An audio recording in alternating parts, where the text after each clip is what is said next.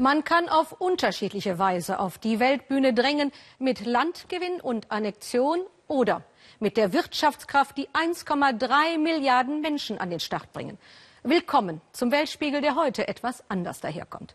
Noch im März wird Chinas Präsident Xi Deutschland besuchen. Grund genug, ihm entgegenzureisen und diese Sendung dem fernöstlichen Wirtschaftsgiganten zu widmen. Doch zunächst schauen wir auch heute Abend wieder auf die Krim. Putin bittet an die Urnen, die Menschen auf der Krim, mehrheitlich Russen, sollen bestätigen, was de facto bereits vollzogen ist. Die Abspaltung von der Ukraine, den Anschluss an Russland. Stefan Stuchlik über Furcht und Freude an diesem Schicksalstag. Dies ist eine Wahl, die im Westen niemand anerkennt. Die Menschen in Simferopol aber stehen Schlange. Jeder, den man fragt, will den Beitritt der Krim zu Russland.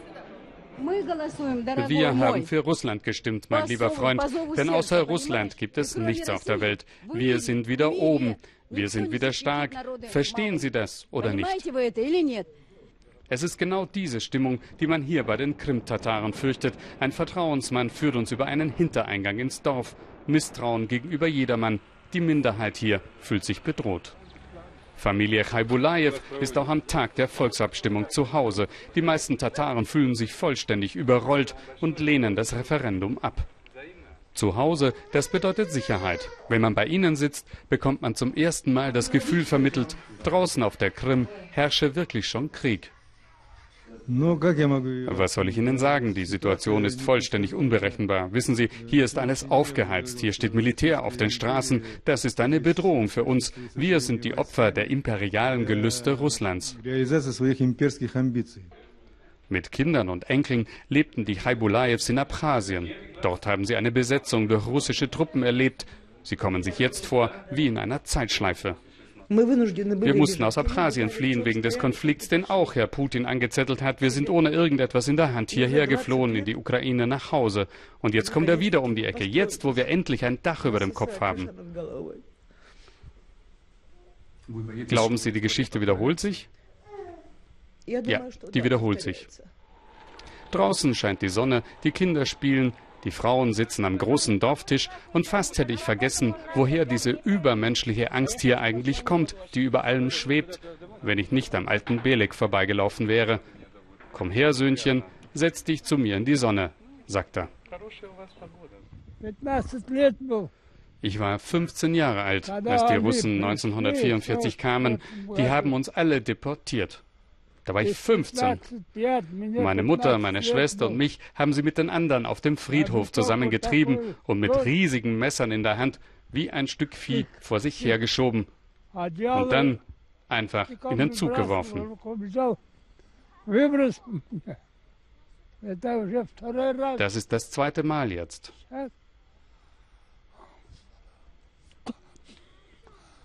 Das zweite Mal. Die Russen sind schon wieder da. Was?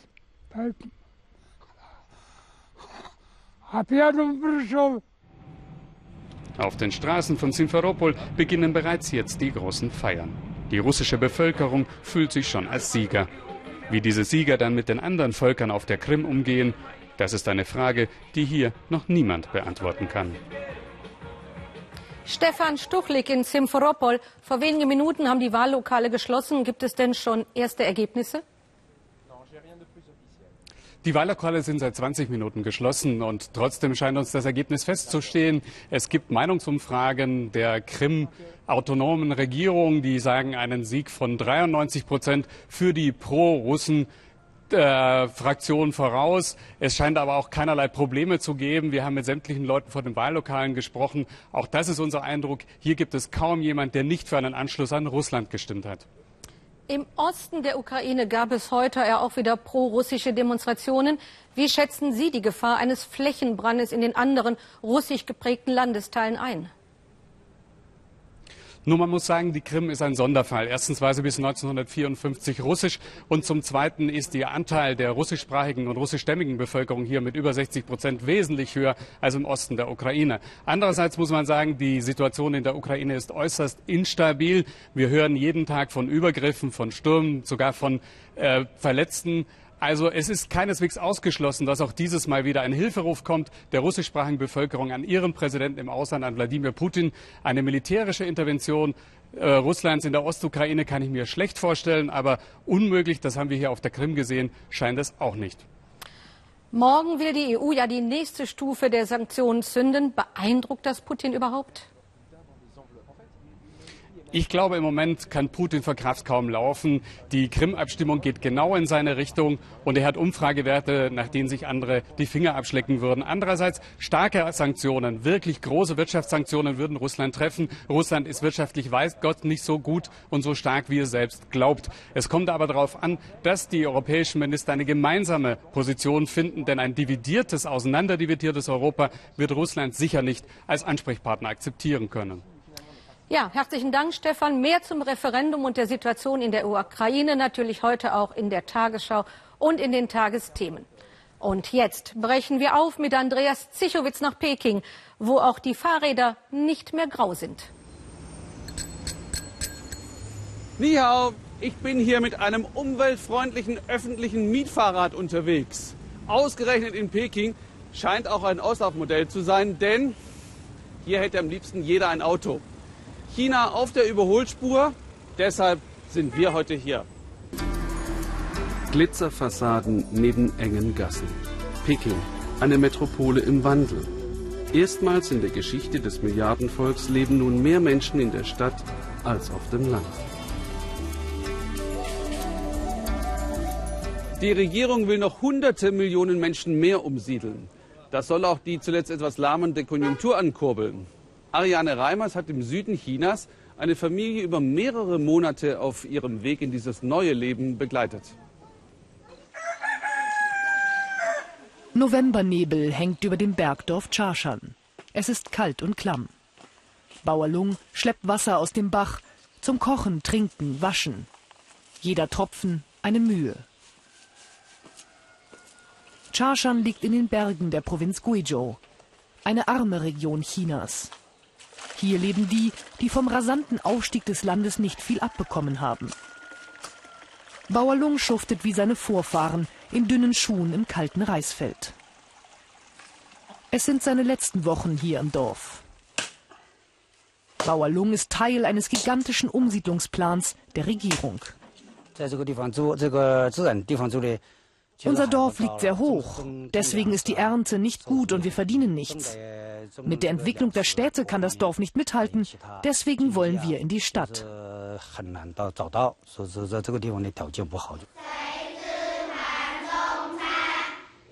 Lungs Enkelin Anhui.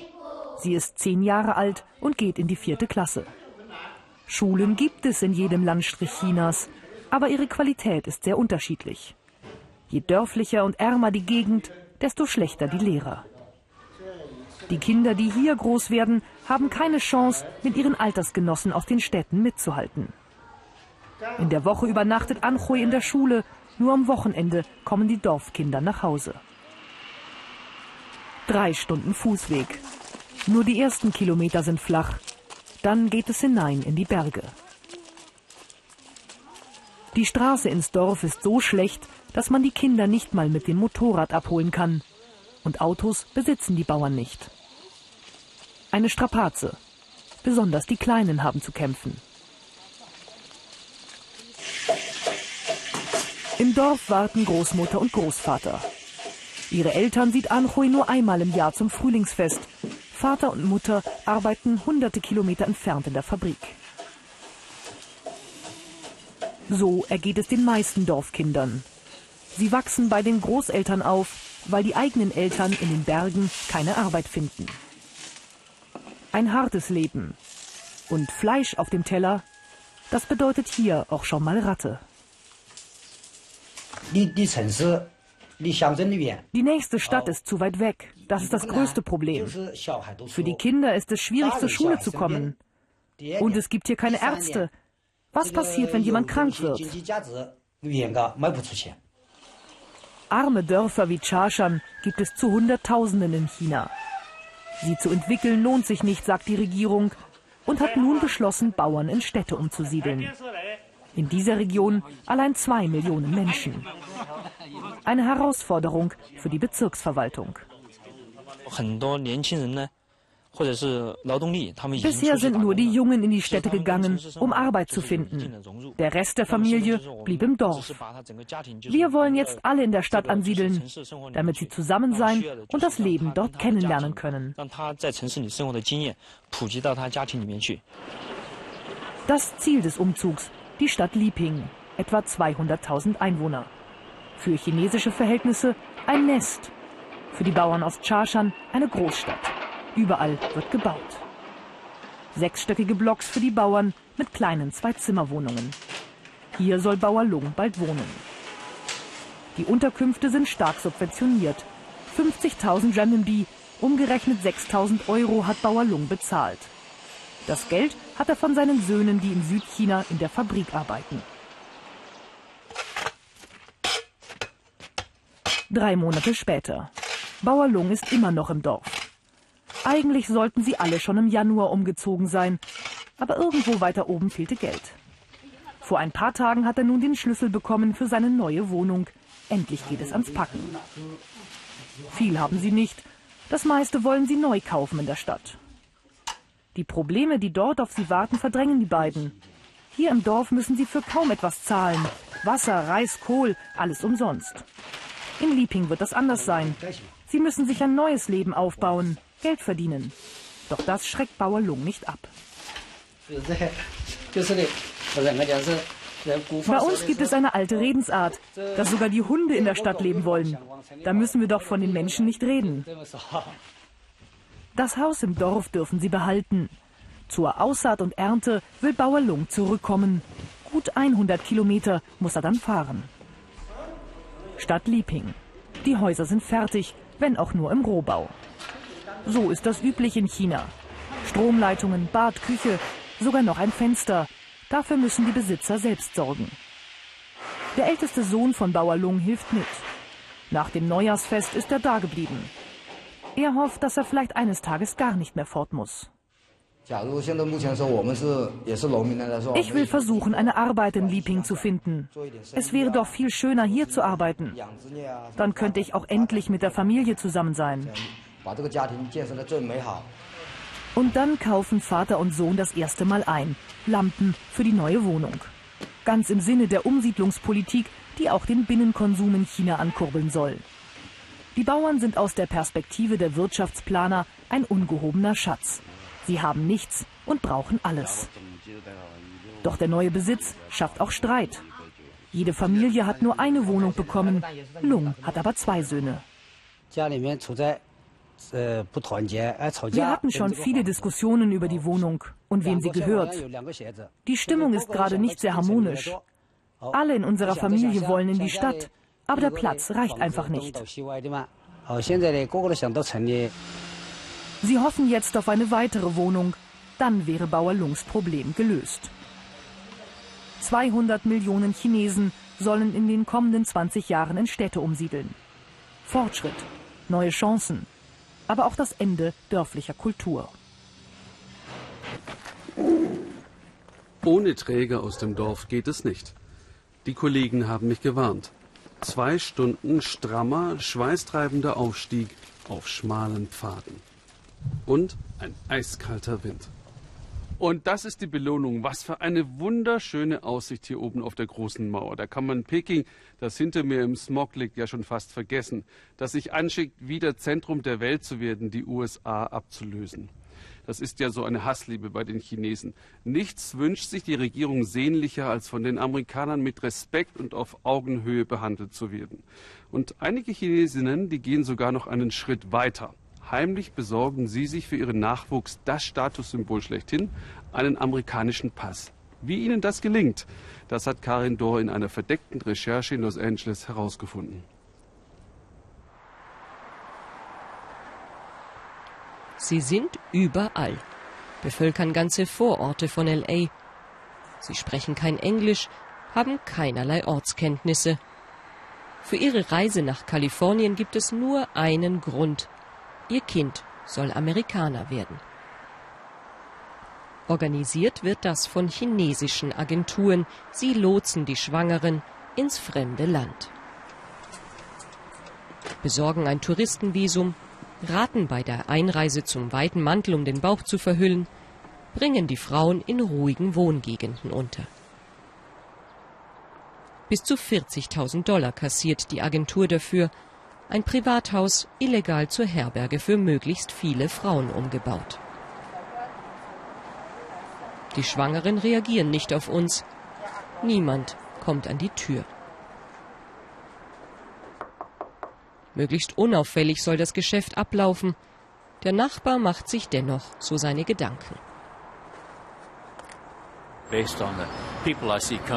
Nach dem, was ich hier beobachte, packen sie acht bis zehn Frauen in das kleine Häuschen. Ich finde das nicht gut. Die nutzen unser System aus. Aber man kann wohl nicht viel dagegen tun. Uh, Denn wer in den USA geboren wird, ist automatisch Amerikaner, so will es die Verfassung. Alles ganz einfach, versichern die Agenturen auf ihren Internetseiten. Neun Monate Schwangerschaft, optimal genutzt. Im siebten Monat Koffer packen. In Kalifornien lockt Luxus-Shopping zum Zeitvertreib. Und dann heißt es, Willkommen, kleiner Amerikaner.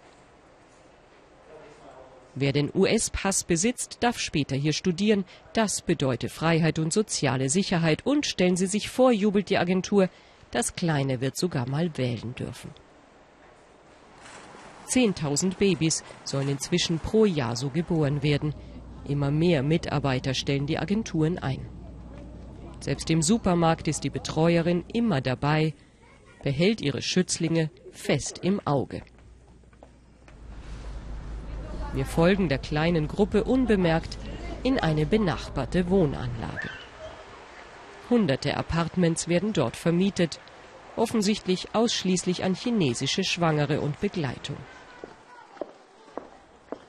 Beim Anblick unserer Kamera flüchten viele mit einem für Schwangere erstaunlichem Tempo. Doch wir finden auch Frauen, die mit uns sprechen wollen.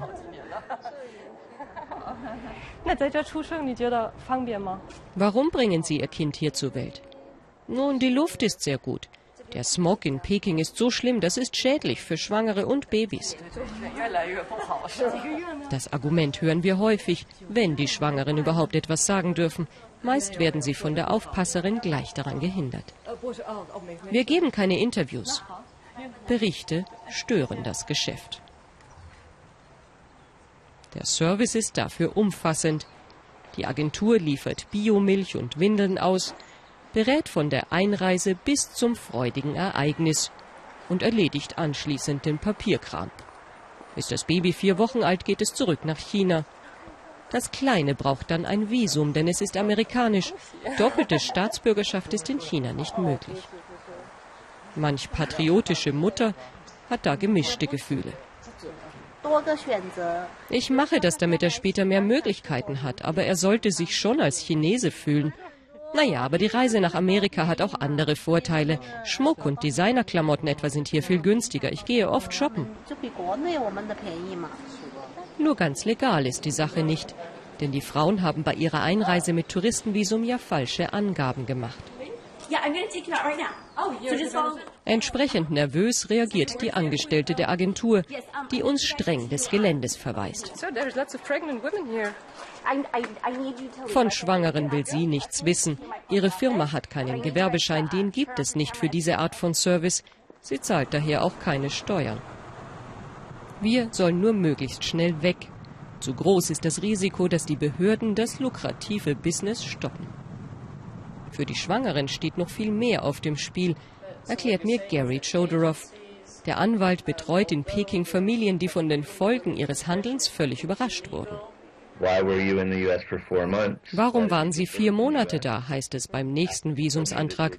Sie haben doch behauptet, nur eine Woche lang ins Disneyland zu fahren. Das ist Betrug und es endet häufig damit, dass die Mutter nie mehr in die USA darf. Aber in China ist ihr Kind Ausländer. Es muss auf eine teure internationale Schule gehen und hat keinen Zugang zum staatlichen Gesundheitswesen.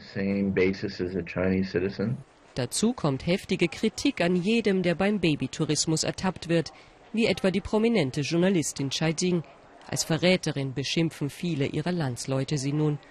Chinesen, die für ihr Kind den amerikanischen Traum träumen, sollten dies wohl besser geheim halten. Wer den amerikanischen Traum leben will, der muss natürlich auf viele dieser einheimischen Leckereien verzichten. Alles Dinge, die Chinesen so lieben. Die gibt es hier in dieser herrlichen Fressgasse.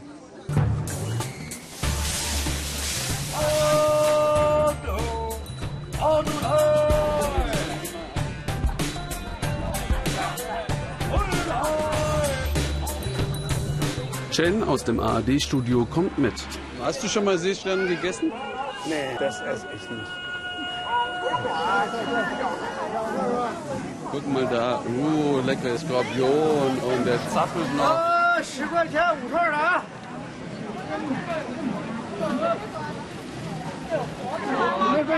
Wir kneifen sie nicht. Sieht ja knusprig aus. Wie schmeckt es denn? Also das haben schon viele vor mir gegessen, denen ist ja auch nichts passiert. Spinnen sind das, oder? Das kann man essen? Also isst er das auch? Die kommen aus Myanmar. Das ist gut für die Verdauung. Alte chinesische Medizin, das räumt in dir auf. Vielleicht nächstes Mal. Danke. Ein lebendiger Frosch als Schlüsselanhänger? Keine Ahnung, wie der überleben kann.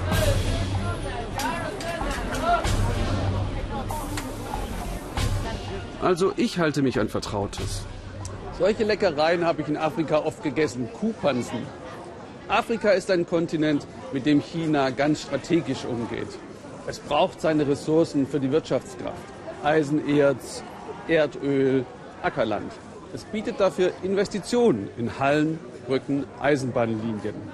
Und das immer wohlhabender werdende China exportiert natürlich auch seine Werkbank. Es sucht billige Arbeitskräfte in Afrika. Ein Beispiel aus Äthiopien von Shafak Lagai.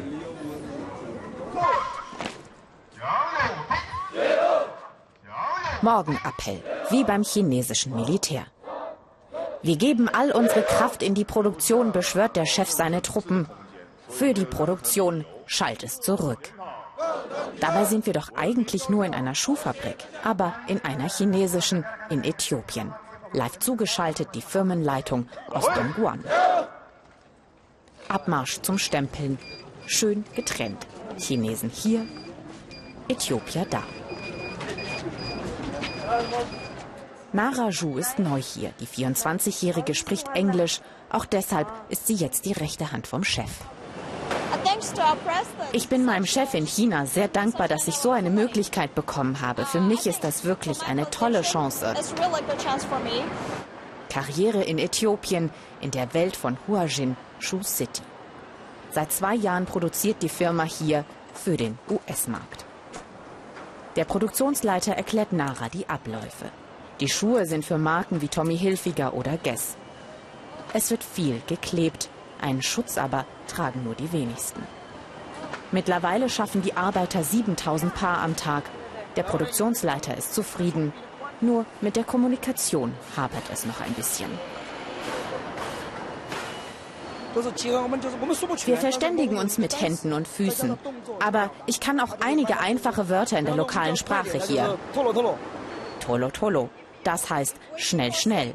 Und Alibaba, das heißt du Dieb. Schnell und Dieb, das Wesentliche eben. Die Fabrik sieht genauso aus wie die Zentrale in China. Verantwortung durch Pünktlichkeit steht auf Bannern, Leistung durch Konzentration.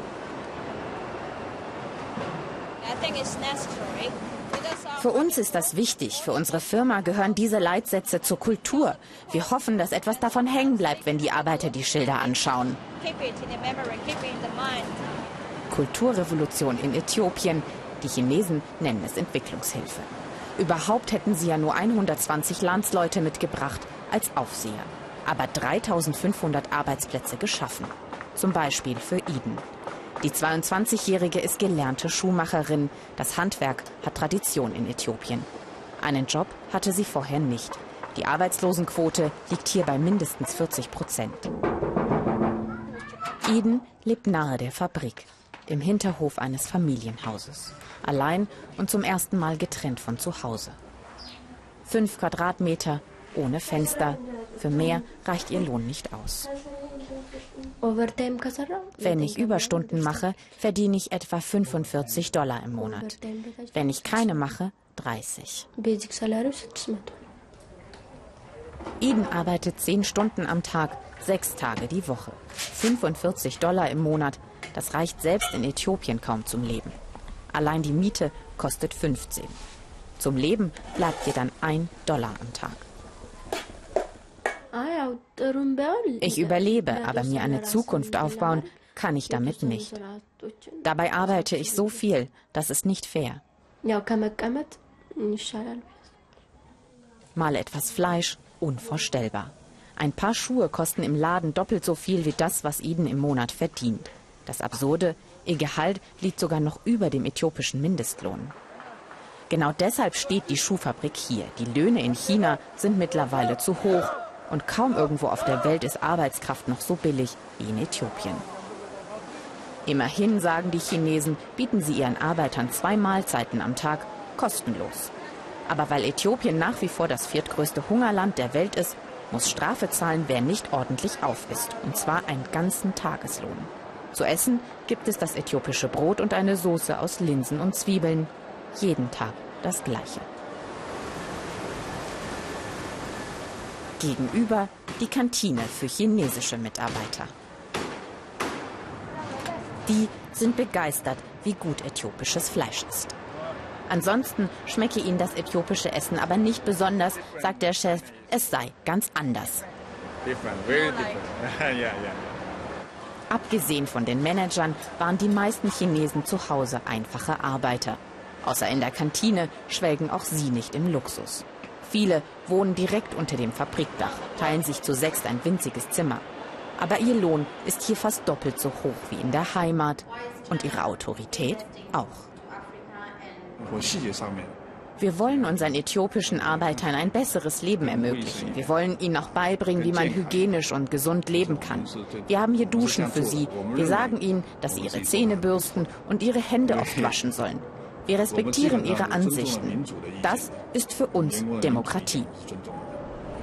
Man kann das auch für modernen Kolonialismus halten. Die äthiopische Regierung stört das nicht. Das Regime ist autoritär und dankbar für Fabriken wie Hujan. Denn die Chinesen stellen keine lästigen Fragen nach Menschenrechten. Sie investieren und bekommen dafür von Äthiopien immense Steuergeschenke. Auf der Strecke bleiben sie, die Arbeiter. Nara sieht das nicht so streng.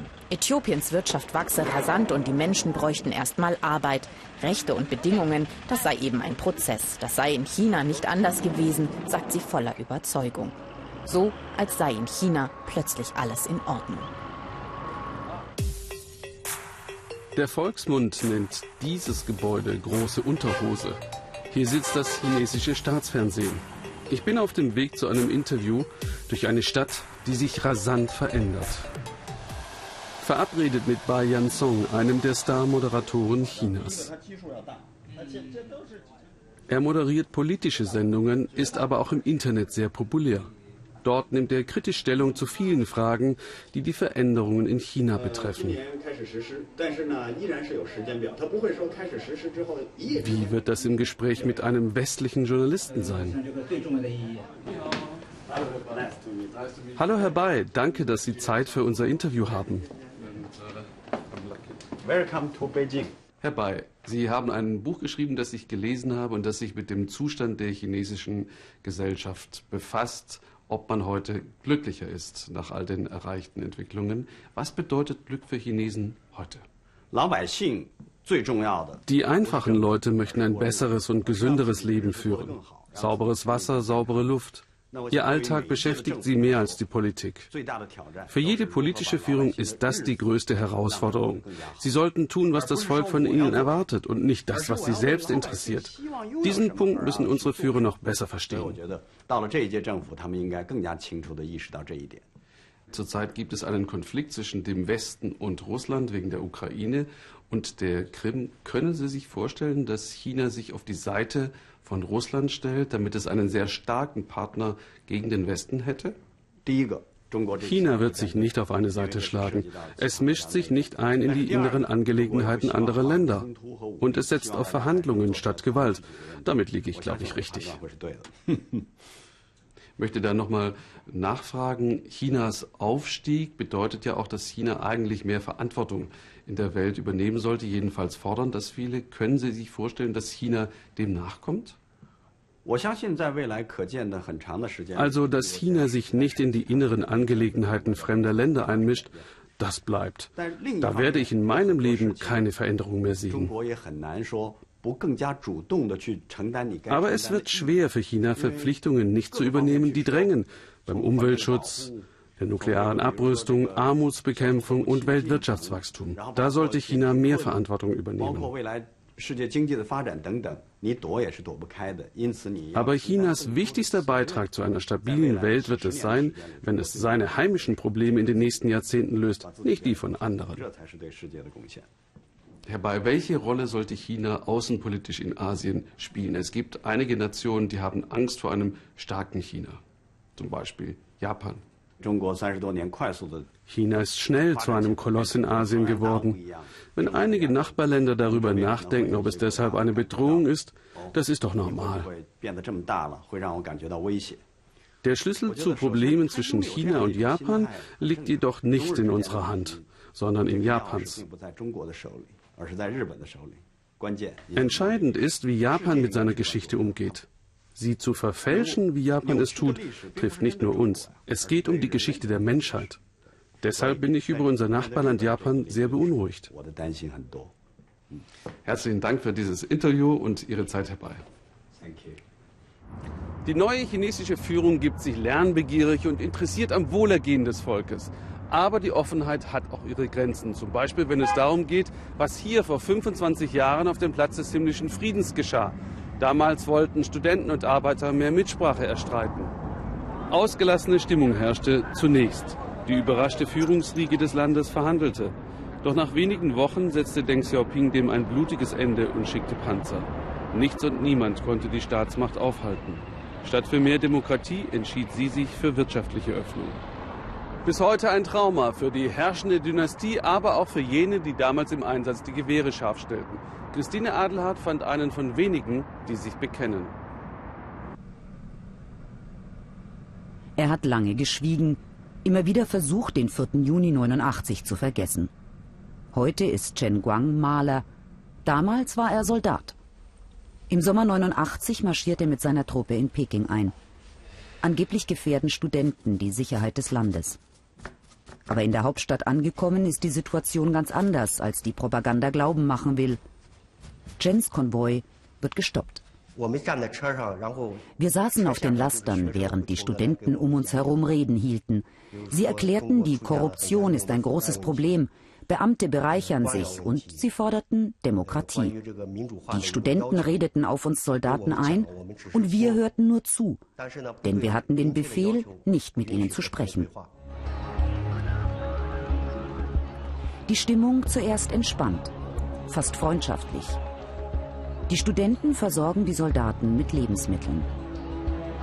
Die Armee zieht sich zunächst wieder zurück.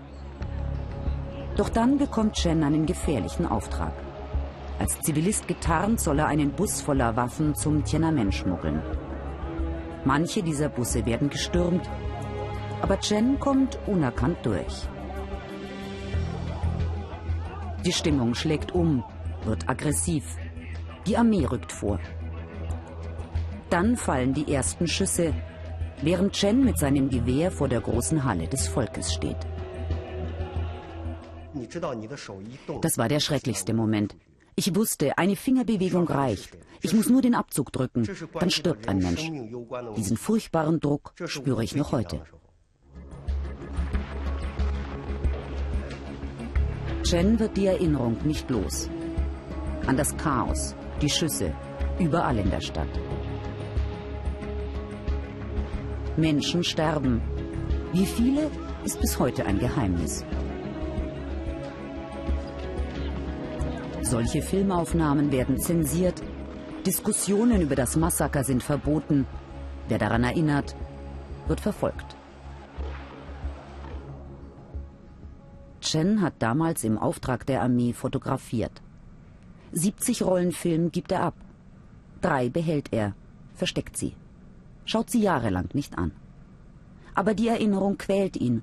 das Schweigen und die vielen Fragen, die er nicht stellen darf. Damals habe ich mich schwach gefühlt mit meinem Gewehr in der Hand. Ich hatte Angst. Heute weiß ich, dass die Studenten die eigentlich Schwachen waren. Und ich habe mich immer gefragt, wo waren die Aufständischen, von denen immer die Rede war, die sogenannten Kriminellen. Ich habe damals keine gesehen. Chen wird ein anerkannter und erfolgreicher Maler. Kaum einer weiß von seinem Einsatz am Tiananmen. Erst 2004 beginnt er, seine Fotos von damals zu malen. 60 Bilder entstehen. Ausstellen aber kann er sie nicht. Galeristen wenden sich von ihm ab. Ein paar Gemälde schmuggelt er außer Landes. Die anderen versteckt er.